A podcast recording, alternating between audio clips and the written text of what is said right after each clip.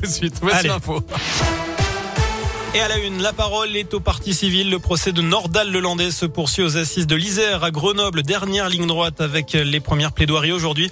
La Cour a entendu le conseil de deux associations de protection de l'enfance, mais aussi l'avocate des parents des fillettes agressées sexuellement par l'accusé et les avocats des parents de la petite Maëlys.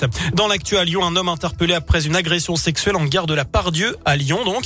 Une, euh, adolescente de 15 ans a été importunée hier soir à bord d'un train en provenance de Paris. Une fois sur le quai de la gare, l'individu l'aurait insulté et lui aurait cassé, caressé la cuisse, hein, d'après Lyon Mag. Il a été placé en garde à vue. Le retour de la bamboche. Ce soir, les discothèques rouvrent après 10 semaines de fermeture et le port du masque en intérieur pourrait être abandonné à la mi-mars, selon Olivier Véran, le ministre de la Santé. Un message reçu 5 sur 5, on le sait. La force de l'Olympique lyonnais, c'est une académie réputée qui forme de très bons joueurs. Cette année, l'un des jeunes qui brille le plus à l'OL, c'est bien Maxence Cacré. Le milieu de terrain de 22 ans s'est exprimé sur sa situation il y a quelques jours. Il ne sait pas s'il jouera pour Lyon l'année prochaine et le message a bien été entendu. Jean-Michel Aulas a profité de la présentation du bilan financier du club pour donner son point de vue sur ce dossier complexe.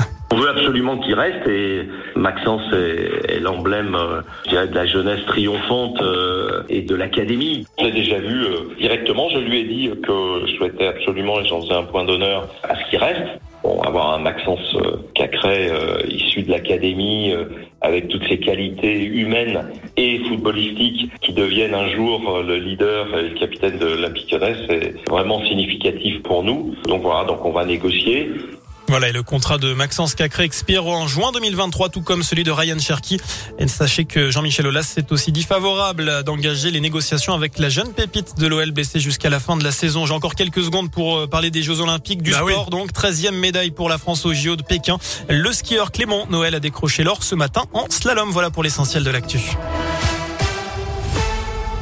Merci beaucoup, Sébastien.